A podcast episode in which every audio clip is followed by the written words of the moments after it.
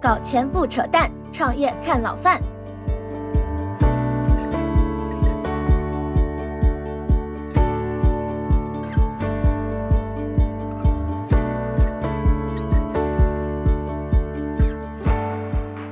老范聊创业啊，今天找了一位朋友过来聊越南市场。越南这个市场很有意思啊，最近话题持续升温。有的人觉得有出海做生意、创业的机会，还有人觉得有去买股票的机会，还有的人呢，纯粹是基于好奇，觉得有可能是不是会复制中国过去几十年这样的一个很大的机会呢？大家觉得中国的增速慢下来了嘛？那是不是越南有更大的机会呢？所以我就在找啊，找这么一个人过来聊。我就想起了奥特快老师。奥特快呢，他以前是在远川研究所，就是范总戴老板那公司，那么是生产了很多很多的爆款的文章和短视频，也做了一个号叫远川出海。但是他最主要的是，他这两年专门肉身去了越南，在越南待了快两年时间了。然后在那边做了很多很多深度的本地的调研的事情，跟投资创业都有关系啊。所以呢，我也是找他过来，从一个中国投资视角的，在越南本地的一个人来跟我们聊一聊关于越南市场这个事情。哎，奥特快，你自我介绍一下吧，包括你为什么名字这么奇怪，叫奥特快。大家好，我是奥特快。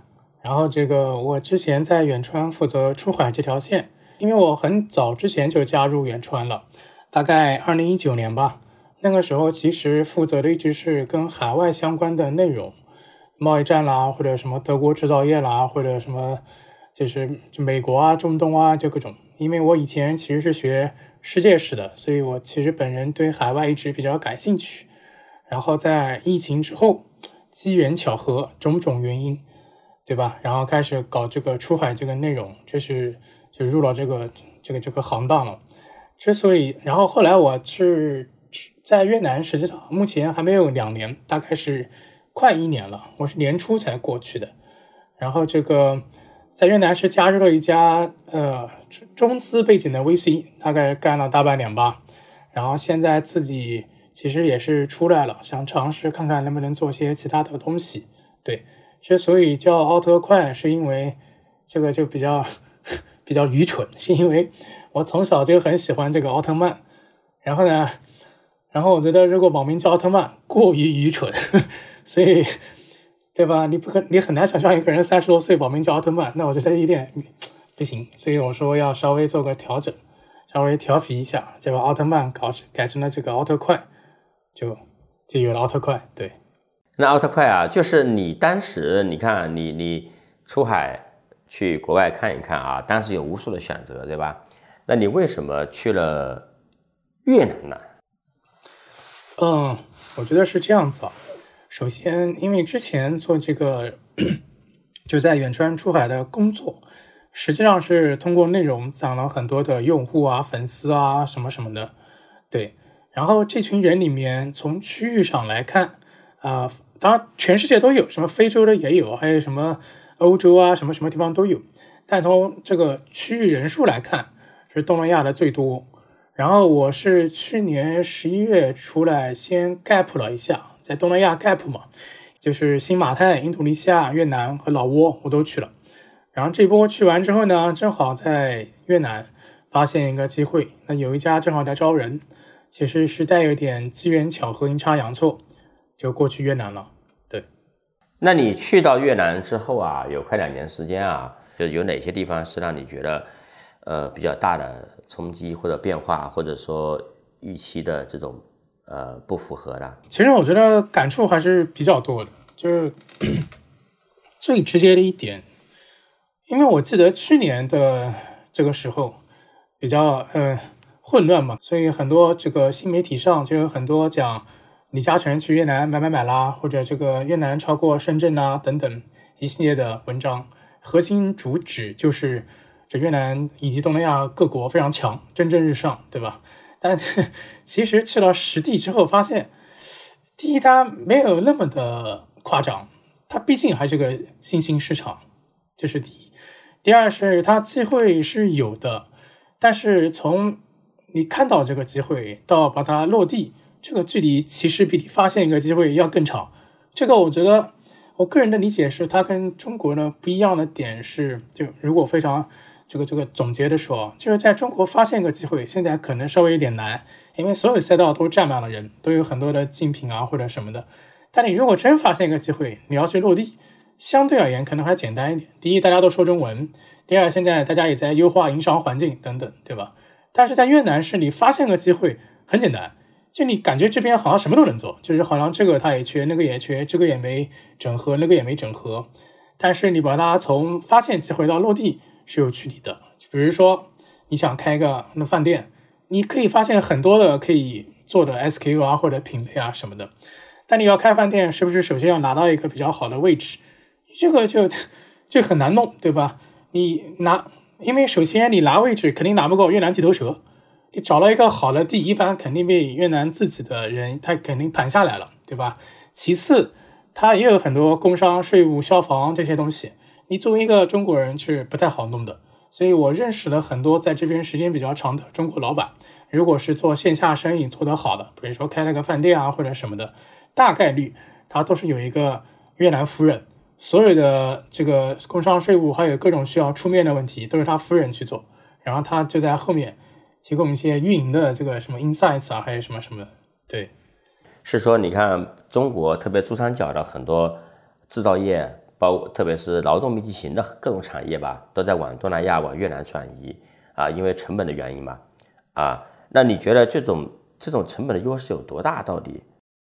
这个样子啊，就是首先可能需要先稍稍纠正一下。就是这几年，大家谈这个产业链往东南亚、往越南转移来的，其实不是劳动密集型产业，在我理解叫终端制造业，就是就是什么光伏嘛，光伏、三 C 或者跟新能源相关的这些。而您说的劳动密集型产业，其实是十年前的主题，最典型的，比如说深州国际这一波的主题呢，其实是主要是三 C、光伏还有电子。就比如说天合光能啊，或者什么金科啊，或者富士康或者这些，它其实都是在北边建厂的。然后从这个话题也可以引申出越南它的产业带的南北差距差异。它的南方就是我现在所在的胡志明地区，主要都是前一波产业转移过来的，就是家具、家居、这个服装、箱包和生鲜农产品。这一波新过来的主要在北方。所以越南北方的产业主要就是三 C 电子光伏，因为它靠中国近，陆路运输就过来就可以了，所以也有这个原因。反正这是第一点，就是它这个不是最近几年不是劳动密集型产业为主，是三 C 电子光伏为主。然后提到这个成本结构啊，可以给大家一些非常具体的数据，就比如说这个呃工业用地的这个这个这个。工业用地的这个价格吧，工业用地的价格吧，工业园区里面的工业用地价格吧，就按今年的情况来看，据我所知啊，就北宁，北宁是一个在河内，就越南首都旁边的一个省，呃，也是它的一个制造业重镇，就是像这个很多光伏企业，包括三星啊，还有等等其他一些三 C 电子啊什么的都在那边。这边的工业园区的地价要一百七十美金一平米，北宁。然后海防就是越南的天津，靠海，离离这个河内也不远，是一百二十美金一平米。然后给大家做一个参考，这个应该是比东莞还要贵的。东莞的工业园现在应该是一百美金一平米，所以说就是从它的地价，工业园区的地价来，是吗？比东莞还贵啊？比东莞贵。对。然后当然这是北部地区啊，北部地区是现在最热门的地区。然后有一些也有一些价格洼地，就我据我所知，有些工业园，他们现在也尝试去越南的中部地区去拿地，然后建工业园，那边便宜一些，大概五六十美金一平米。然后这一块是地价，人工成本的话，这个工人的工资啊，据我所知一般是大概三千多块钱吧，三四千的样子。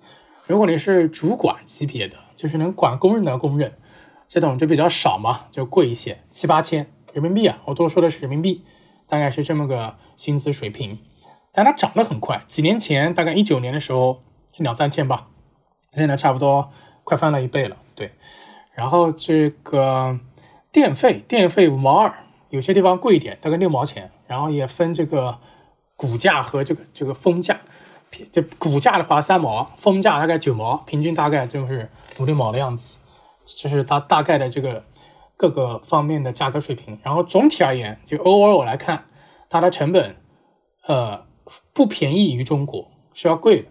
因为你这还要涉及到物流嘛，因为它大部分这边的光伏旗啊等等，它的上游是来自于国内，所以说你算上物流，算上这个清关的费用，还有时间，算上这个库存等等，它其实是比国内要贵。它为什么比国内要贵还要难呢？这其实就涉及到一个就核心问题嘛，为什么这些产业要从中国转移到越南难？其实不是经济原因，是因为你不管你不过来的话。就是可能你的外资甲方他就不给你下订单了，所以是出于地缘政治原因，就是过来的就比较多。还有就是美国的关税，就跑到这边来躲关税，这也比较多。出于经济性的考虑，是不太会过来的。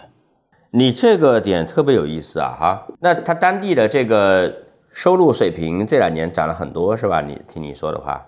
是，就呃，应该是二零一八一九年，我听当地的老板说，工资两三千嘛。现在是应届生或者就是比较初级的这种，不管是小白领、办事员还是工人，大概是这个水平。现在要三四千了，要就是几乎 double 了一下，就是反正是涨得挺快的。对，明白。它这个物价水平怎么样呢？消费水平啊，日常生活的物价呀。就我之前也查了很多的。我把我的账单拿出来翻了一下，给大家提供一些比较具体的、直观的概念。呃，衣食住行吧，先说吃吧，对吧？吃的话，你如果吃那种，就是我们就以越南河粉为例吧，因为国内也有，所以大家比较有概念。牛肉河粉的话，如果你去那种黄焖鸡米饭式的装修的店，呵 呵大概是十五块钱以内，十到十五。十五块钱左右吧，就十几块钱人民币。对我都说人民币，方便理解。呃，是差别不大，就是黄焖鸡米饭的风格的店，或者说沙县小吃风格的店。如果是去老乡鸡风格的店，还是说河粉啊，还是说河粉，同一个品类。你 去你去老乡鸡风格的店，那估计要个二三十块钱，三十呃三十左右，二三十块钱。那如果说吃一些好一点的，就比如说。我想去吃海底捞，那人均一百五两百人民币，对。然后这个如果是去中餐，比如说昨天晚上我刚去吃了中餐，我一个人去点了三个菜，一个青椒炒干丝，一个蒜苔炒肉，还有一个回锅肉和一碗饭，一个可乐，我觉得不便宜，要一百六十多人民币，而且是小份的，就我点的不是大份的，就是那种小份菜，它其实还是。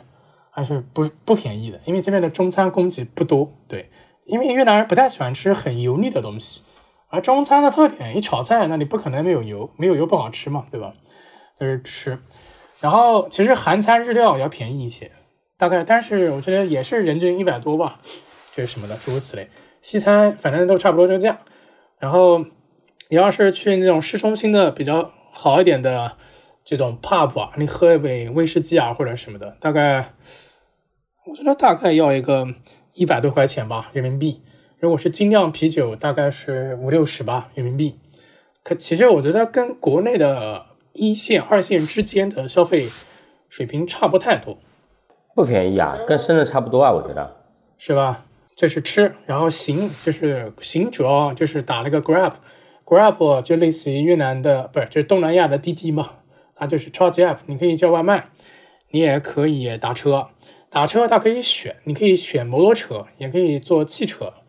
然后呢，我一般就是我一般都会选摩托车，因为第一便宜，第二爽，就是自由的风迎面吹来，是吧？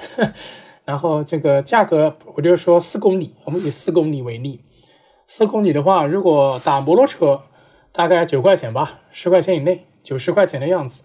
如果是汽车，就是这个就是滴滴这种汽车。就 double 一下，十八、十九、二十块钱左右，大概这个水平。对，大家可以自行去想象，就是四公里啊。然后住，对吧？住的话，比如说我现在住在这个叫 Win Home Central Park，Win Home 就是越南最大的地产集团，他老板造了个车叫 Win Fast，所以可以粗暴理解为平行世界的恒大。对，就把车，就把车给弄出来了，而且还搞得蒸蒸日上的 这么一个东西。所以它的这个开发的楼盘呢，算是越南的，就是典型的中产阶级，就 middle end，就不是豪宅，也不是高端线，就是中端线的。是不是有些万科这种啊？大概可以这样理解吧。然后它的价格是什么样子呢？就比如说，如果你租个两居室，一个月大概要七千多人民币。如果你是买的话，一平米两万块人民币，就是也是胡志明的均价，两万块人民币。那我们假定两居室是六十到七十平米的话，也就是说，这个两居室租的话一个月七千，买的话大概一百二到一百四十万人民币，大概是这么个水平。其实它租售比比中国是要高的，是要高的，对，高很多很多呀。就是说他那边买房还是划算的，呃，租房真的有点贵。我觉得一个重要原因是越南人自己对买房没有什么执念，所以因为大家都去租嘛，那租价就起来了嘛，没什么人买嘛，对吧？因为我也跟这边的男男女女都聊过，结婚你也不一定非要买房，就是他这个就比较就能过就行嘛，他没有那么强的说一定要买房再结婚啊或者啥这个。因为其实啊，你如果用越南人的收入来看，他房价已经非常贵了，他平均工资三千块钱，均价两万，那就是多少倍啊？这七倍吧，三七二十一，七倍吧。这个那如果放到上海，假设一个，是反正反正我觉得他用用他自己工资来看，不算便宜的，还是算比较贵的，对。然后其他的消费呢，比如说这个哦，看病看病看病，我也看过两次病，第一次是。喉咙里面卡着一个鱼刺，我在国内都没去加过刺，在越南取过一次刺。呃，私立医院，因为公立医院的话也不会英文，就不好弄。私立医院，呃，挂号一百三人民币，做了个喉镜，大概四十人民币，把那个刺给弄出来，大概花四十人民币，加起来两百，差不多。然后我去年的时候还拍过一个片子，就是我去年在呃印度尼西亚感染的新冠。在吉隆坡咳了七天，在越南还继续咳，我怕自己要要要要挂了，所以就在越南拍了一个片子，看看有没有有没有那个所以什么解肺部那个什么什么玻璃啊什么，然后四百块钱做了个 CT，大概是这么个价格。嗯，服务是挺好的，设备是有点破的。因为我我在国内呢，我鱼刺，我因为卡鱼刺去过两次医院。OK，啊，所以我现在吃鱼吃鱼都很小心。是吧？那个我也就几十块钱吧。那这么说下来的话呢，他当地啊，你看啊，他收入水平还是我觉得比我们还是要低一些，对吧？一般的小白领就类似于我们国内，比如说那个深圳、上海，月薪一两万、一万几这样的岗位的，在那边差不多多少钱呢？四五千吧。我或者说几个其他数据，比如说这边做 VC 的，那在本地应该算高薪了吧？一万四，两千美金，一万四人民币。在本地算是比较收入比较高的了。然后银行的经理，据说你在银行干个十年，收入可以一万六一个月，这是我听别人讲的，不知道是不是的。就是说，对你，你一万六在胡志明绝对算是很高收入了。你两万在胡志明绝对是中高收入了。对，但是我听你讲啊，就是包括他的这个吃饭啊什么的，好像价格又不比咱们低啊。那不是当地他们的生活水平比较低啊？难道说？这个问题很有意思，我刚来的时候也思考了几个月，但我觉得现在有个初步的答案。分几说啊，第一是他实际的收入，我个人感觉可能比政府的统计要稍微高一些，因为越南人的这个他的这个民族性格总体上，或者说这个思维方式总体上很像中国人，但是更像潮汕人，就是搞副业、搞点生意、搞点什么小东西。它这个分很多类嘛，你要是低端一点的，你晚上搞几个小马扎，路边一摆，别人有只要有人做，你就把菜单递给他，就是喝点茶水啊，就是一点钱，那你政府肯定是统计不了的这部分钱。你稍微高级一点的，我在淘宝上买东西，然后在虾皮上转卖，那也是一点钱。甚至做微商，我就在朋友圈，就是 Zalo 啊，他们的微信就是 Zalo，或者 Facebook 上发各种卖各种东西，那也有点钱。他七搞八搞的很多门路能带来一些钱，可能比他实际的收入高一些，这是第一个原因。第二个原因是他的消费意愿是高的。他你想嘛，他如果不买房，然后也不存钱，他能释放很多购买力啊。那如果中国人假如不买房不存钱，其实中国购买力是非常惊惊天惊天动地的，但是因为我们要买房或者还要还房贷，或者你要防御性的储蓄各种，他会就锁住一部分购买力，对吧？但是我们反过来说，这之前好像我也是听您还是听哪一位分享，说泡泡玛特之所以能起来，也是中国人的消费，就代际之间的消费习惯在变化。那你零零后他可能不像他的父辈们，觉得我还要存钱买房子啊，或者干嘛干嘛的，他更的。更看重这种精神性的或者什么什么的，所以他愿意去买盲盒啊或者什么的。那越南就是全国零零后嘛，就类似这样想嘛，就是他愿意花钱嘛。那你那你这个就消费意愿是高的，他就是购买力实际上也是可以释放出不少，对吧？第三点，哎，第三点我是最近才觉得是想明白的一个点，其实就是第三点，我觉得甚至除了越南，其他新兴国新兴市场也能用。就是中国人消费的东西跟越南本地人消费的是存在错配的，就比如说举个就举个例子吧，比如说我刚才提到那种就是沙县风格的河粉十几块钱，还有那种县城路边摊风格的河粉，就是连个场子都没有的，它就是路边做个小马扎，然后你蹲那边吃，那个更便宜，那个可能就十块钱左右，十五块钱以内，但是脏嘛，你就坐路边吃，旁边就是垃圾还有什么就脏嘛。坦率讲，一般来说，不管是中国人还是外派过来的什么人，他不会去吃的。但越南人本地会去的，所以中国人去的一般还是那种就是就是老乡鸡式的这种就是这种地方。那价格，他们这种店本来面向的也不是越南的普罗大众，是面向的越南的所谓中产或者就是这种。那其实面向他们的这个肯定是要贵一点，因为越南中产收入可能不止三四千，可能要七八千或者甚至还挣更多更多一点。所以会有这种错配，其实包括我有个朋友说在非洲工作，也有这种感觉。你第一反应直觉上觉得非洲好像都很穷，是吧？物价可便宜了。其实不是的，因为中国人去消费的地方，不是这非洲本地人消费地方，中国人不会去的，你不敢去的，你只能去你愿意、你敢去的地方，那就不会便宜的。奥特快啊，我跟你要录关于越南这个节目的消息啊，我们有一个创业者社群嘛，在那个里面那个公布了一下。大家引发了踊跃提问，然后呢，有几个人啊说这个在越南啊，现在花钱可以买老婆，而且呢说这个呃十几万二十万就能买到这个我们所谓的很优质的啊，这个说法是真实的吗？就当地是是这样的吗？这里我插一句啊，我们老范聊创业呢，已经拥有了一万多人的高质量私域群了啊，群里不但有我们节目的精选稿件、行业干货。还有我们的高质量的听友，以及随机掉落的访谈嘉宾、创业公司的创始人、合伙人、媒体网红、KOL、打工人，还有很多的投资人啊，也包括上市公司的一些高管等等。如果你对各种链接有兴趣，想获得高质量的创业信息和交流，或者想链接老范我，不要错过我们的听友群啊！可以在微信里面搜索“老范聊创业小助手”的首字母小写就可以啦。加他微信，小助手会拉你进群。另外呢，我们还有 VIP 社群啊，包括各种各样的创业主题的闭门线下交流活动、参访交流老范投资的项目，还有线上答疑、每期节目的文字稿，以及各种实战专家的落地经验分享等等各种有价值的权益。我觉得这鬼扯吧。首先，你如果真要买老婆，他应该是有这样的中介机构的。但是如果你真买了老婆，百分之九十九你老婆一定会跑，大概率是骗子。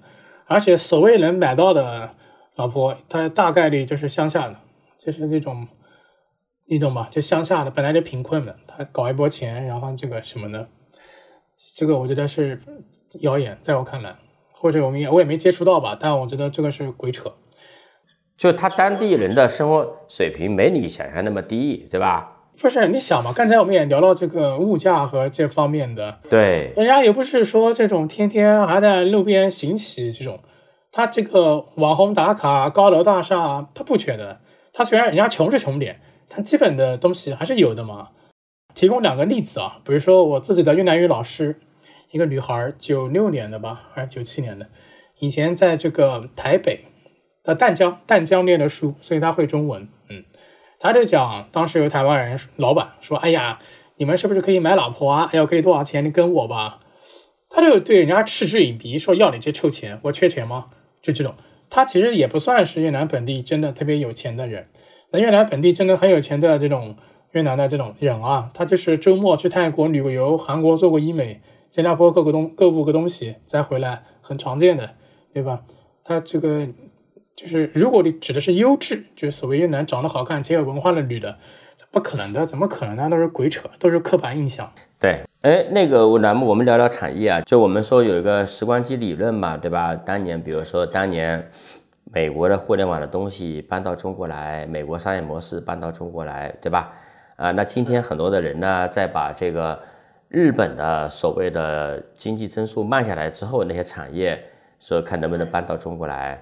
那还有一个理论呢，就是把中国已经验证有效的一些商业模式和一些创新的打法，然后呢搬到海外去，特别是搬到东南亚、搬到越南去。从大面来讲，我觉得如果是。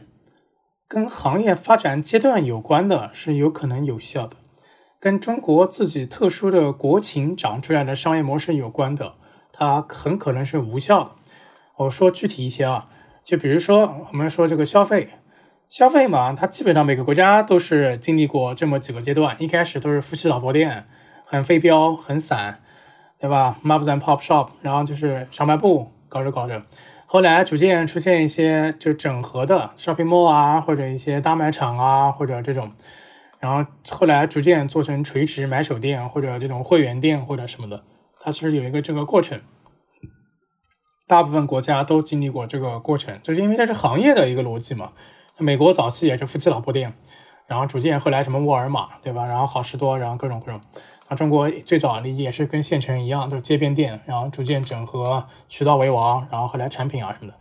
其实我觉得从这个意义上讲，呃，在这个东西这类东西啊，就是跟行业发展阶段相关的，你在越南是可以的。你比如说现在就我的这个观察啊，就是在越南整体上，它的这个还是比较品牌化程度、连锁化程度是比较低的，啊，都是这种就是很非标的店，然后也没有什么品牌意识。就比如说，我学过一些越南语。如果你会越南语，你看它街边这些店的店名就很好玩，什么漂亮的鞋，就是卖鞋子的；什么好看的书，什么很酷的家具，就是品类级店名。那说明它没有什么品牌嘛，它各方面都是很非标的。那从这个上讲，如果你发现一个它已经有的品类，然后你做整合者，把它做成个品牌连锁加盟，哎，这可以的？就是这个这种类型的时光其实可以的。但有些我觉得是不行的，就是我觉得在。我也是自己出来之后才有这个认识啊，就是就是我们国家中国它长出了很多东西啊，它其实是特殊的，是基于中国的很多特殊的条件长出来的。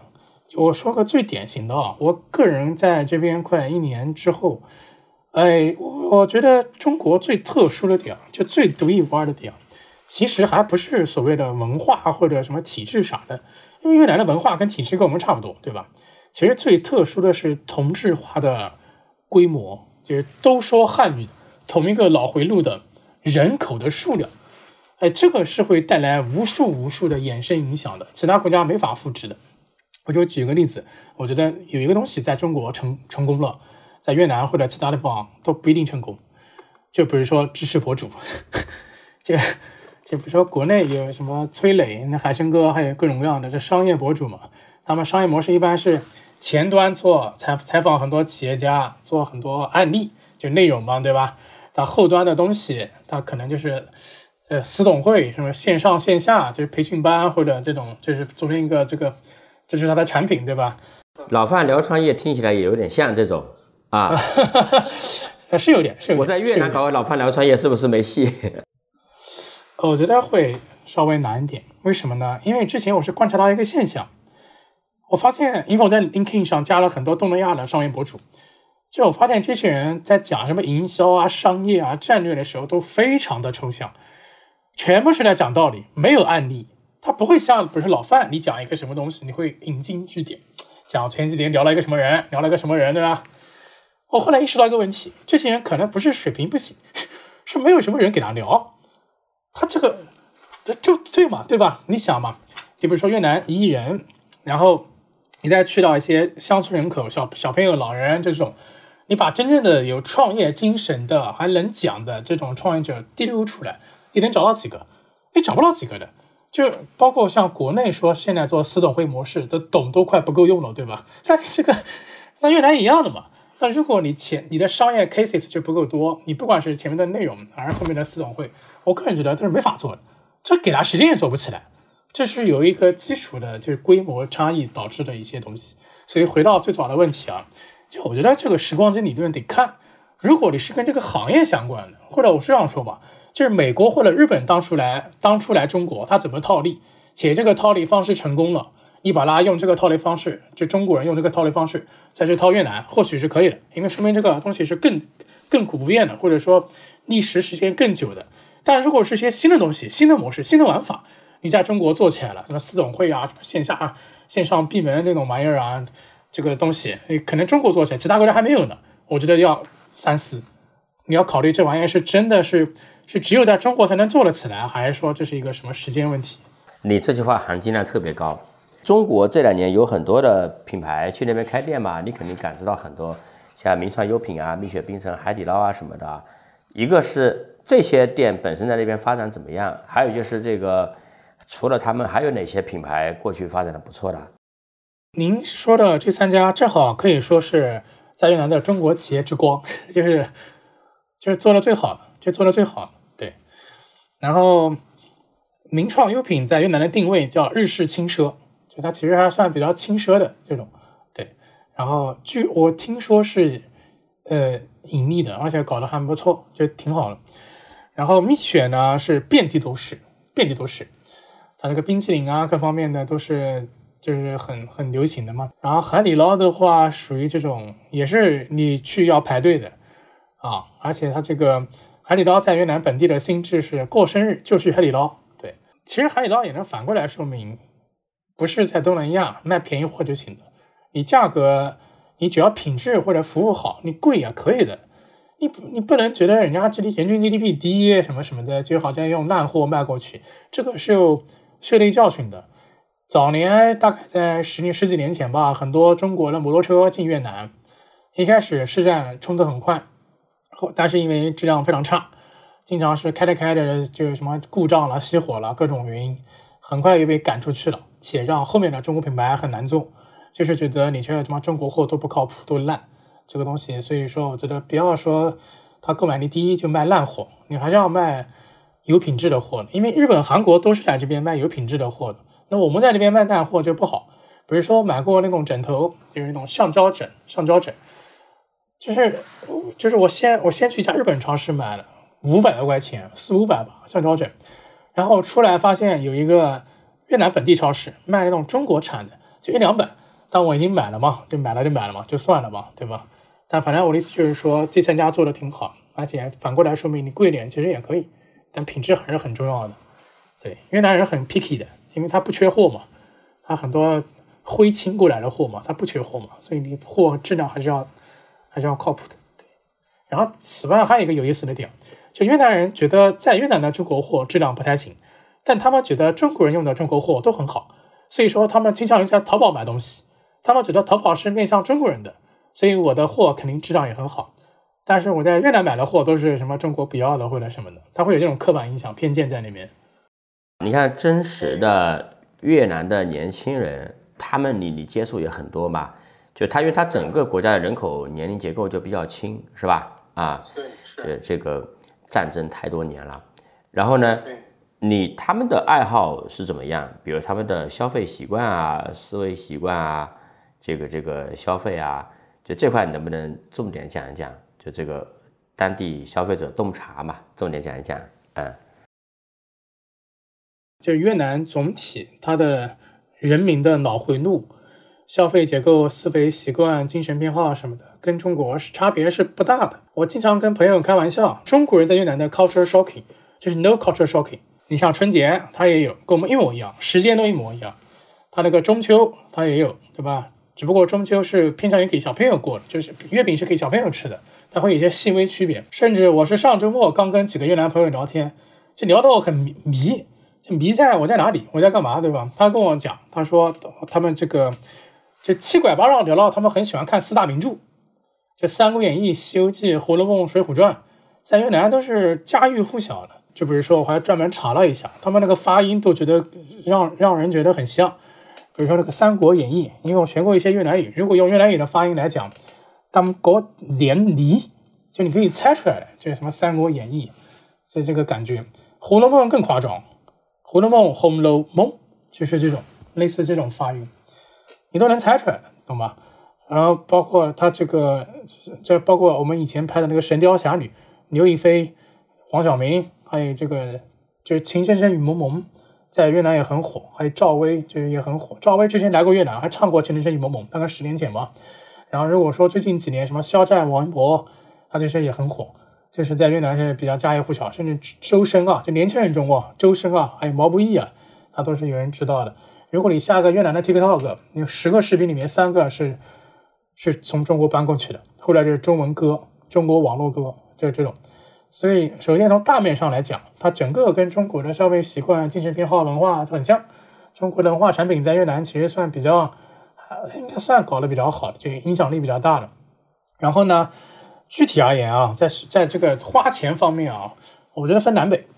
北方人呢会稍微就是存钱一些，更像中国人一些，就是我要存钱，我要买房子，我要工好好工作，我要卷，我要 ambitious，我要我要冲，我要干，我要搞，就这种。南方人说：“哎呀，就我说大面上啊，大面上啊，南方人就是就享受当下嘛，该躺躺嘛，躺一躺嘛，对吧？更具体来说，我觉得云南人特别喜欢干三件事儿。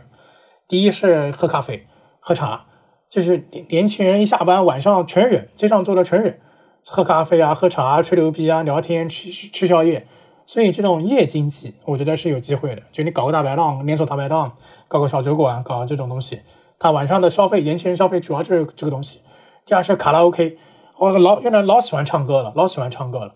就是他有时候有些人甚至在自己家里面装了个球，就卡拉 OK 厅的那种，就贾樟柯电影里面那种老山西的那种。然后在街上有时候他能看到一些可能相对而言收入低一些的越南人吧，他就拿个那种广场舞的那种大喇叭，就放街边，然后你开始唱。他 overall 的消费习惯就是嗨，就是闹，就是蹦。你开个饭馆，你开个店，一定要够嗨、够闹、够蹦才行。它跟中国还不太一样。你比如说，现在有时候我们讲这个新中式，要要要新冷淡，要要就雅致，要要干嘛干嘛的，要那个佛，是吧？因为一方面是现在整个社会氛围是这个，另外一方面是能蹦的那批九零后，估计年纪也大了，蹦不动了。但你但你从那个年龄中位数来看，他大部分满街都是就是二十多岁的这个人，你你不把那个饭店餐厅搞嗨一点，搞得潮一点，就不太行。他反正现在我接触到的很多越南本地的这种餐厅，即使它装饰的很 fancy，它到一个时间点之后，不是九十点之后，它一定开始蹦起来，就跑到跳到桌子上蹦，就蹦各种蹦。对，有意思，有意思。呃，这是年轻人的消费习惯哈，嗯。那么他们比如说购物上面这块观察到什么样的呢？年轻人大部分钱都花在吃喝玩乐嘛，食品饮料嘛，有一部分可能换手机。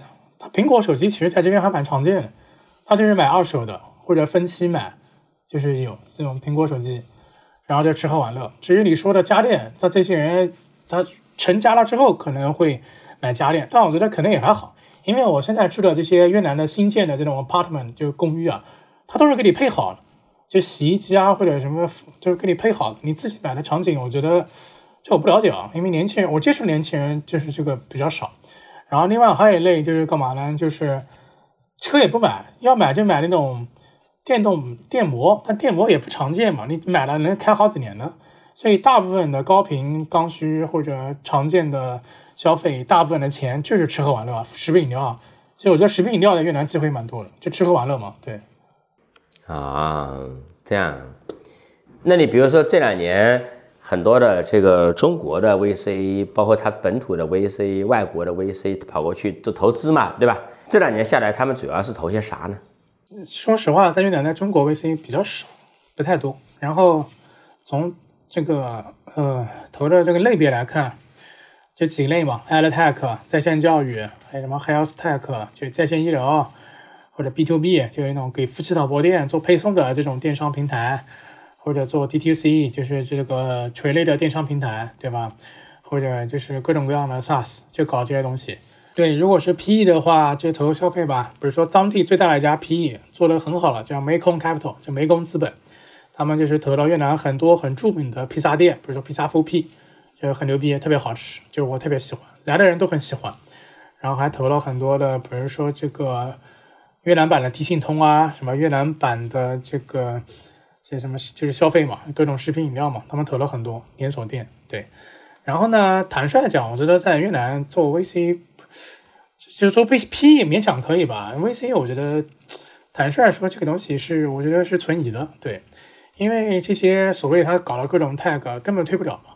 一般来说，就在极早期投进去，然后 A 轮把它退掉。然后那个项目就卡在半途中，推也推不掉，也不赚钱，就感觉就纯粹纯粹是个数字游戏。为啥呢？因为我觉得是这样子啊，你 VC 本质上赚估值的钱嘛，你估值来自于两个东西嘛，你要么市场规模足够大，对吧？你要么就是 Open AI 就颠覆式创新，就就是这种很大的想象空间。那这个你作为一个面向本土的在线教育，能有什么空间呢？它市场规模各方面，它其实也没啥颠覆性的技术在里面。这有啥好讲的？这个故事我觉得都讲不下去。他们自己到心里跟什么一样？反正我觉得这个是，我觉得是不太信的。为什么呢？其实还可以提供一个旁证就我认识红杉在越南的这个 head，叫红杉越南。红杉越南属于红杉多红杉印度的这整个这个大面这一块。首先，红杉在越南只放了一个人，这就说明红杉对越南这一块可能就不是那么的在意。其次是这个人前段时间还离职了，他不干了。他觉得在越南做这个 VC 没就是没法意思。他现在自己干嘛呢？自己开酒吧去了。他觉得在越南还是开酒吧好，做这种成瘾性的消费夜经济能赚钱。这个也是一个例子嘛，就是在新兴市场可能还是做生意更直接一些。嗯，那你你觉得啊，就是目目前越南市场有什么热点吗？现在就是它不管是 VC 也好，PE 还是整个行业受关注度也好。估值也好，有什么热点吗？我觉得就是两个吧，就是第一个跟所谓叫供给侧相关的，那就是跟制造业转移相关的，对吧？这个东西可以衍生出很多上下游周边的，比如说其实物流也是的嘛，因为你要做制造业，甚至做电商，你物流也是很重要的嘛。像那个威南 Capital，就越南最大的一家基金，他前段时间刚搞了一个专项的物流基金，就专门投物流方面的这个这个项目，包括普罗斯什么的，他也在越南就投物流相关的仓储啊各方面。包括像什么国内的菜鸟啊等等，京东好像也是在这边有物流方面的这个布局，就是跟广义制造业相关的。当然，你也可以说给这种制造业企业做那种对接业务，就帮他们拿地，帮他们去看厂房，帮他们去搞定各种批文，这也是一种生意。但这个生意其实已经做了好几年了。对，另外一个，我觉得下一个所谓下一个大机会，就生意侧机会吧，我觉得就是食品饮料，就吃喝玩乐。其实跟这种消费啊、恩格尔、恩格尔系数相关的东西，就改善人民群众生活的，把这种非标的、破碎的、非连锁化、非加盟化的品类，把它搞得干净整洁，就把它拱到店里面去，这个这个是是有可能的。如果如果一句话概括，就是未被整合的旧供给，或者未曾有过的新供给。就举个例子吧，比如说我们刚才提到三家，对，三家做的很好的中国企业，蜜雪、海底捞、名创。我个人觉得啊，蜜雪、海底捞之所以做的成功，它就是因为是新供给。因为在蜜雪之前，比如说你在越南吃个冰淇淋，它都是那种 K M 就是 F M C 吃的冰淇淋，冷柜里面卖的，就挖着吃的，对吧？它那种现打出来的是不多的，而且那种连锁化的、标品化的是不多的。现在蜜雪创造这种可以连锁化的搞这种现打的冰淇淋的这种体验，它这个其实可能算是一个新的供给，就是没有没有没之前没有过了。没有被整合过的一种新供给，那海底捞更不用说了嘛。越南自己虽然也有火锅，但是都是那种煮的，它不是那种还带一点麻辣啊，还给你过生日啊，给你唱歌跳舞啊，给你甩妹啊这种，它也是一种某种程度上的新供给。所以我觉得这是未被整合的旧供给，就是你过来看看哪些在街上吃的，店里有的，但是都很破碎的，不就是不连锁的，然后也脏乱差的，哎，有整合的机会，整合成品牌的机会，或者是。你感觉这个东西在越南应该是 work 的，因为越南的消费习惯跟中国差不太多。那就比如说什么，包括现在有朋友他在考虑把什么炸串，就国内的炸串什么的也想搞过来。但我觉得这个是可能要考虑一下，因为越南人对油腻的东西啊，这也不一定，他也吃炸鸡就是。所以我说就是这种新空气，他没有过的，你把它弄过来啊，说不定是可以试一试。反正我觉得还是跟食品饮料这种吃喝玩乐相关的吧。对，嗯，有意思，有意思。咱们越南股市里面啊，现在市值特别大的那些公司，到底是什么呀？除了那些比如说可能有运营商这类公用事业之外啊，就是那些市场经济的部分，to C 的呀，包括消费的呀，哎，像你说的这个地地产的呀，就总归是哪些是越南最大的公司嘛，市值最大的公司嘛，干嘛的？他们都是。如果我们不谈这种银行啊，这种对吧？那就是要么就是这种 Win Group 嘛，做地产的；Nova Land 也是做地产的。然后 v i n a Milk 就是越南乳业，还做消费的，对吧？就是做各种什么牛奶啦、酸奶啦、冰淇淋啊这种。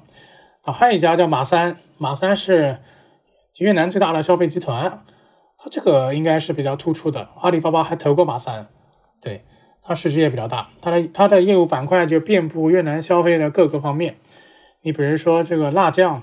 酱油、方便面、什么咖啡、能量饮料、鱼露，就是它做这个就是调味料这一块，它也有一些线下的店，比如说越南版的喜茶加 f o l o n 也是他们家的，还有越南版的这个连锁现代连锁商超，就类似于越南版的如如越南版的全家，就那种 Mart 叫 Win Mart 也是他们家的，它还有一些其他业务，就搞点矿啊或者什么的，马三，这个应该算是越南。比较大的消费集团，二零二二年它的营业收入大概三十一亿美金吧。你比如当地有哪些这个比较特别常用的 APP 嘛？啊，或者一些消费品牌啊？嗯嗯。呃，APP 的话，TikTok，TikTok 最，对对，TikTok 是比较常见的，对吧？还有 Zalo，Zalo 就是腾讯投的，腾讯腾讯投的一家公司做出了一个小微信。就很多功能都是超微信的这种 Zalo，对吧？就是越南版的微信。然后呢，也有人用 WhatsApp，就有些人觉得 Zalo 好像什么隐私保护不到位，就 WhatsApp。有人用 Instagram，还有人用 Facebook，Facebook 可能最大的吧。这些是常用的这些就是 App，然后就 Grab 嘛，Grab 就打车的这些，对。然后的话，它这个消费品牌的话，买衣服我觉得分两分两种吧。稍微有钱一点的，就是去商场里面，什么优衣库啊、H&M 啊这种。你要稍微可能那个一点的，就是可能去集市或者就淘宝，可能是电商，电商买衣服，TikTok Shop 那也也蛮多的，对吧？就这些。然后如果是住房，住房的品牌就是比较突出的、有名的，就是 Win Home 吧。就我现在住的这个小区，就越南恒大或者越南万科，这类似这种。你要看电影的话，就 CGV。你要那种如果是 Shopping Mall，就 Wincom。Wincom 也是 Win Group 旗下的一个 shopping mall，它也有一些，比如说韩国的，就是个乐天，乐天在越南是势力很大的，到处拿地，到处盖楼。然后这个日日本的高岛屋它也有嘛，高西玛亚这种，还有一些永旺，永旺超市它也有，里面就是卖日本货、韩国货什么的，大概是这样子吧。对，总体而言，它的品牌化程度是不高的，所以说你很难想，它就是我提到它都很难想象有一些非常突出的国民品牌。主要可能还是集中在食品饮料方面。你说吃穿用度，就是什么穿衣啊或者什么的，不太懂。就是它本土的国民的这种，它不像我们还有安踏、李宁啊什么的，它没有什么本土的这种。明白。就你电商平台呢，你像比如他们在淘宝，我们的淘宝买东西就直接淘淘淘宝 APP 是吧？那个一般多久收到呢？然后呢，比如说像 TikTok 呀、Temu 啊。还有包括一些当地的 Lazada、Shopee 啊，就是这些平台大概是一个怎么样的格局，或者说什么场景下用什么平台，什么人用什么平台的这样？去淘宝买的应该还不是不不算多，就大面上看啊，它淘宝一般是到货七天以上吧，至少一个礼拜，发到广州或者发到广西，然后转运过来，就跟海淘一样嘛，就跟海淘一样嘛。大面上还是本土的这个，我还找了一下数据，二零二二年因为这个。二零二二年第三季度，它这个 Shopee 就虾皮在越南本地市占率七十二，第二名是 Lazada 就阿里这个二十一，然后那个 TikTok 百分之三，Tiki 就是越南本土的一个电商平台，京东投的也是百分之三，这是去年第三季度，今年一年就是换了人间，今年一年换了人间，去年 TikTok 是百分之三，今年百分之十六，已经到第二了，就去年第二是 Lada 二十一，今年就十四，所以 TikTok 其实涨得非常快。然后目前的格局是大概 Shopee 百分之六十九还是最大的，这第一，第二是这个 TikTok 百分之十六，第三是这个 Lada 大概百分之十四，其他都是一些就不提了嘛，就这些。所以这个是他们的这个这个就格局情况。从场景来看的话，Shopee 嘛就是淘宝嘛，就是便宜嘛，就啥都有嘛这种。拉达达一般是所谓的天猫，就偏它这个定位偏天猫一些，就品牌货。比如说，我有朋友买了个泡泡玛特，泡泡玛特在越南应该是没有店的，但他们买了个泡泡玛特，就是在这个拉达去买，就是品牌店，拉达品牌，就是那个泡泡玛特的拉达品牌店。TikTok 呢，TikTok 主要是买那种适合展示的东西，主要目前来看，主要比如说美妆，还有食品，还有什么美妆食品，可能也有一些时尚品类吧，就这些比较多。TikTok 涨速是非常快的。我觉得未来拉达达照目前这个情况来看，可能是有点不太行。然后 TikTok 可能还会在在发力，在狗拼拱吧。可能就是 TikTok 跟沙皮以后就是这两家，主要是这两家要撕扯要打。当然还有一个变量是 Temu Temu，Temu 现在没进来，但它会不会进来还不知道。Temple 进来之后，可能又是另外一个东西。对，嗯，有意思。他那边直播电商现在搞得怎么样？有没有什么李佳琦、薇娅这样的？嗯，其实我听过很多 MC 人都号称自己他们有越南李佳琦，但如果有这么多越南李佳琦，说明没有越南李佳琦，说明说明说明可能就没有一个绝对的这种。当然也可能是我对这方面了解还不够多，可能有那么几个头部的，但是像李佳琦这种，就是李佳琦、薇娅这种，就是当之无愧的，就是没有什么争议的，我觉得可能。然后，另外这个直播电商这一块的话，就是坦率讲，看起来热闹，但我从多方渠道了解，好像是不怎么赚钱。就 GMV 大是大，但不是那个可盈利的，还是在亏钱。他那些 MCN 有没有这个业态呀？MCN 业态肯定是有的嘛，下面养了很多网红。我听一些在这边做 MCN 的朋友讲说，这边做 MCN 一个很大的问题是你的网红的质量不太行。带货的主播不是说国内就卷嘛，很多的这个视频做视频的这个视频博主，他要么是剧情号，那个剧情就是很牛逼，就卷出天际了；要么是拍的好，要么就是就各有各的卷法，对吧？签了个 MCN，就是他这个内容力是很强的。他的有些 MCN 朋友就跟我讲说，这边总体上主播素质是不高的。你让他讲个文案，这个文案都很无聊，也没有什么创作感，就是这方面的这人才供给是缺一些的。但 MCN 这个业态是有的，而且还挺多的。而且说不仅中国人在做，越南人在也在做，而且越南人做的比中国人做的还要好，大概是这么个情况。所以说这也是反过来引申出一个问题啊，就是出海越南，我觉得面临的一个问题是你的竞品是很强的，这跟印尼还不太一样。我跟一些在印尼做的朋友就聊啊，说在印尼你的这个 MC 人或者什么的，是中国人跟中国人打，就是印尼人自己的 MC 人是比较弱的，或者他就不想做这事儿。那越南就不是啊，越南是越南人很强的，你你还要跟他打，他还有很多本地的资源跟政商关系，你其实不一定搞得过他。这可能是中国的电商这一块在越南出海可能也要面临的一个挑战吧。真正在越南做电商赚钱，好像还是要靠。货架电商，甚至靠 Facebook 就微商，其实比 TikTok 上的话，然后还要更可盈利一些。我听说是这样，因为他这些人赚不了钱也不会跟我讲，我只能旁敲侧击，从各种渠道了解的，是这样。明白。前些年呢，是陆陆续续我听到有，包括有我有认识的人啊，去越南买了好几套房子的，包括也有很多人去越南买房的、投资房子的，希望能够复制国内买房挣钱这个故事嘛。当然了，就你。奥特派你自己在越南这一年多是吧？国内的房地产市场发生了这个历史性的历史性的空前的变化哈。那个就是那你说越南现在楼市是一个什么情况呢？那些买房的人挣钱了吗？涨，前几天还是涨了不少的，就翻了好几倍的涨。但是如果我们只从最近的情况来看，我认识一个朋友，他大概是二零一七一八年吧就来越南。就买房，买完房之后发现越南这个房市是个很好的生意，他就转型做地产中介了。但是有意思的是，他今年不干了，他今年从这个地产中介转型做食品饮料了。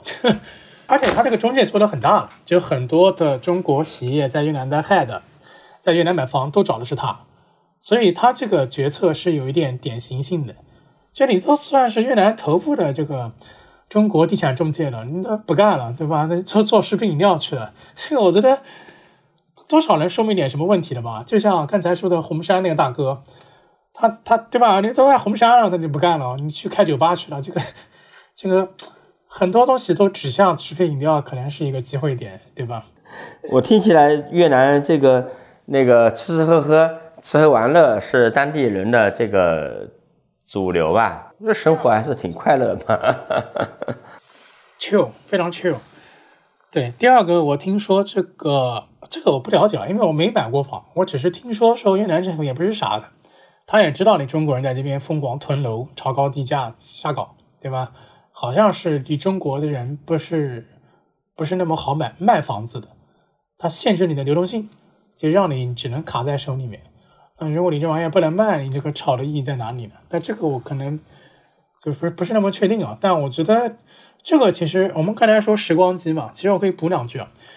这时光机其实我觉得有几个额外的问题啊，就是就是哎呦，就这个第一是什么呢？第一是你就是咱们这种时光机去外国是作为外国人去的外国，它不是无摩擦套利。你就像什么意思呢？比如说现在如果我们作为中国人，你跑到二十年前，那你买房子就就稳赚嘛，对吧？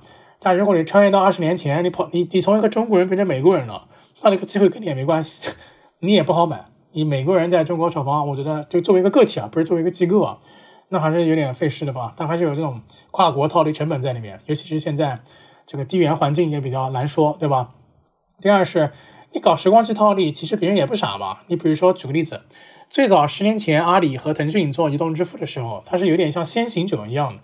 当时我们的银行是没有那么激进的做这个事情的，是阿里、腾讯他们可能现在这边 test 啊做啊做好之后呢，银行可能也想做这个，但已经晚了嘛，心智已经被这个占了嘛，对吧？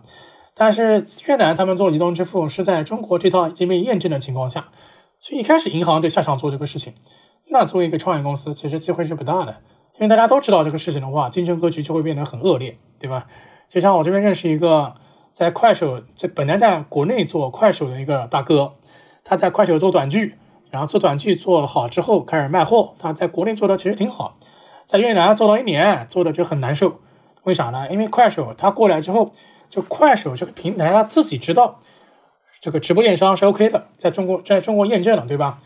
所以他推这个直播电商推的特别快，可能先上快手，然后很快很快就开始推这个直播电商，推各种东西，导致它不像在国内，他们在国内做短期做几年之后，他们的用户对他们有信任、有粘性之后，再开始卖货，就很顺理成章。如果你一上来就开始有这个卖货这个功能，那用户对你也没有信任嘛，那你一开始面临的竞争格局就非常的残酷。所以我觉得这也是一个所谓的时光机，它不一定能使得起来的原因。对，它更像多元宇宙吧，不是时光机。对，更像多元宇宙，呃不是时光机啊。这个很有意思啊，这句话就是你整体来说，你对于中越南经济是吧，各个行各业未来十年这个相对长期的一个发展的一个趋势怎么样啊？然后呢，因为我们有很多人在关注这个市场，不管是要去做出海的、做跨境的，还是说要肉身过去的，或者说要去投资的、去创业的、去打工的，就这些人啊，你对于他们这些想法，呃，那个有什么样的一些建议或者参考的东西？我觉得未来十年越南的发展，就像一开始说产业转移那块说到一样，它其实是由一些地缘政治的因素推动的，不完全是出于正常的经济发展的溢出或者什么原因。那么从这个视角来看，只要一些大的，比如说中美关系啊或者什么的，没有没有一些根本性的变化，那它还是会继续继续这样走下去嘛？所谓叫脱钩概念股嘛，对吧？这这是一类国家，而不是只有越南。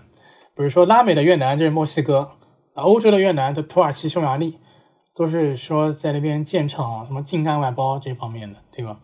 所以在这个意义上讲，我个人觉得这个基本面不会变，就中美给这个东西是长期的，那它这个那它越南就会长期的这样往下走，尤其是现在它这个国家它也是左右逢源，两边不得罪，对吧？你比如说之前跟这个中国建过，然后美国也建过，好像过段时间中国又要再建一次，就反正是这个左右逢源，两边不得罪，跟中对吧？跟中国搞一些农产品啊贸易合作，跟美国搞一些数字经济像科技合作。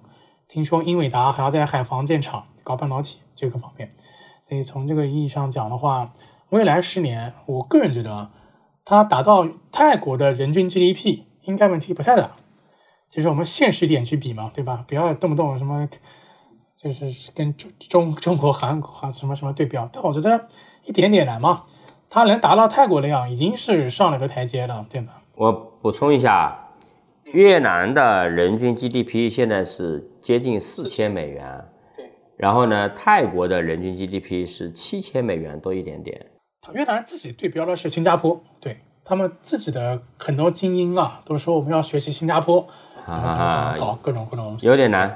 也有对标韩国的，说我们要跟韩国学习怎么怎么怎么搞。对于正常人来说，包括我们做企业、做投资、做创业的来说啊，就是有没有可能从某一些角度能够，假设有一定机会的话，有什么样的姿势或者什么样的角度方法？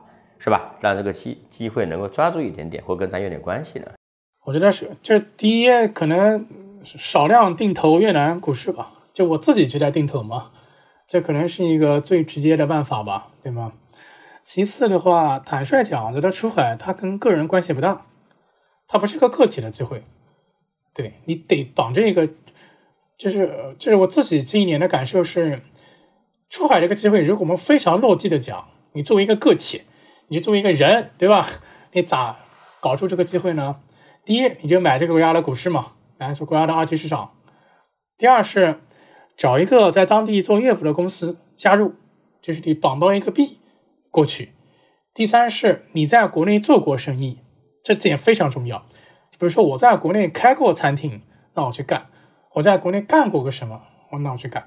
如果在国内只是一个所谓就打工人或者什么的。那要么你找一个在当地有业务的企业，要么就是定投一些当地的股市，要么就算了吧。这个其实这个东西出海这个东西，我个人觉得就是看起来像，它跟大部分人关系不大的，你没有抓手的。你的抓手在我看来，要么加入一家，要么你做过生意去那边再做过生意，你要么就是这个买股票，你其他其实没有什么可以把出海这个事情落地到个人的方法，至少我自己没想到，我自己没想到，对，然后。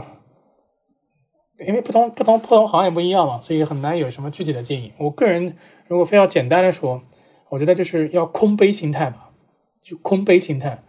就是中国太特殊了，中国的规模衍生出了无数的特殊性，所以如果我们拿中国作为 benchmark，那会觉得全世界都不正常。就比如说大家都好像怎么都都还用现金啊，怎么都还都还是线下呀？这但你这个。他这不对的嘛？那这因为中国有时候我甚至觉得过于数字化。我有次我每次回国有一点其实让我挺不爽，就是我去饭店吃饭，他不给我看菜单，他非要让我扫码，什么加加入什么那个什么东西，然后在那个手机上点，那个图又小，我看的又累，然后就是很烦。我说能不能纸质菜单？他说没有。这个而且我自己变成了别人的私域，对吧？我就我，但是这个就大部分地方其实不是这样子的嘛，所以我觉得。就是要空杯心态吧，对，就是可以拿中国做参考，但是更多的，我个人的建议是拿它的区域伙伴国做参考。就比如说来越南，你不要老参考中国，你可以稍微参考一下，你可以参考一下泰国嘛，就是同是中南半岛国家嘛，他们之前的消费啊或者什么的，他们的什么格局是什么样，或者你参考一下马来西亚，就是它它这个区域的国家嘛，你老拿中国做参考，那会觉得这个哪里都不对。甚至对市场规模的这个预期也会有问题，就比如说觉得中国渗透率到什么地步了，越南也会，那不一定的，这个这个是不一定的，对吧？你可以横向拿它的邻左邻右舍去参考参考。第二个，我觉得还是要，就这个话也老说很久了，但我觉得还是要落到实处吧，就是尊重当地吧。因为我跟当地一些朋友，不是跟有些初来这边的中国朋友聊，或者来考察的人聊，他有些想法，我觉得是不太好的。他们就会觉得，哎呀，越南有什么好恨的？还不是靠中国赏饭吃？什么还是要靠中国才能把你经济搞起来？没有中国你怎么活啊？就类似这种感觉，这我觉得还是这不合适的，这个不合适的。对，这个其实是一种有点、有点、有点不合适的，对吧？而且这个背后其实有个，我觉得是更不好的思维方式，在做出海的时候啊，就是你会默这种这种想法背后是默默认认为钱可以解决一切问题，就是好像我养着你啊，我们要有经济往来或者什么的，我就可以为所欲为。这个是有问题的，因为大部分地方他看一个问题不仅仅是看钱，当然你跟他分利益啊，帮他赚到钱是很重要的，对吧？但很多地方他也有很多其他的考虑。你比如说，你都不说其他地方了，你泰国、印尼在过年的时候，就逢年过节啊，你给他加班费，他也他也不要，他也不加班，他就觉得我这个时候该回家里面陪家人，或者我去约会去，我去干嘛？你钱也搞不定的问题。那你比如说有些地方拉美洲，它这个工会很强大，你敢收美工会吗？你敢收买工会吗？你会有大麻烦的。你包括有很多地方，它宗教也是个这个问题，你不是钱能解决的。你我觉得用钱能解决，反而有时候会造成一些麻烦。所以我觉得这是空杯心态，跟真的要尊重当地吧，不要觉得钱能解决一切问题。很有意思啊！今天这个老范聊创业和奥特快聊了一场啊。其实我自己呢也是一个学习，我真的你说完之后，我也改变了我很多的想法。因为我是差不多是零六年还是零七年，我们家人去那边旅游过一个星期，啊，一个呢时间也很多很多年了，还有一个呢是你作为游客嘛，讲老实话，你还是远离当地人正常生活，对吧？呃，所以我今天今天你讲完之后呢，我觉得真的是大大刷新认知啊。啊，好啊，感谢奥特快啊！好的，大家有兴趣可以关注我的极客或者视频号“奥特快出海笔记”。好的，今天的节目就到这里，感谢大家的收听。同时，我们也特意为喜爱老范聊创业的听众朋友们开启了听友群计划，欢迎对创业感兴趣、想认识更多创业者的听众朋友们加入。具体加入方式可点击单集节目介绍查看。我们下期再见。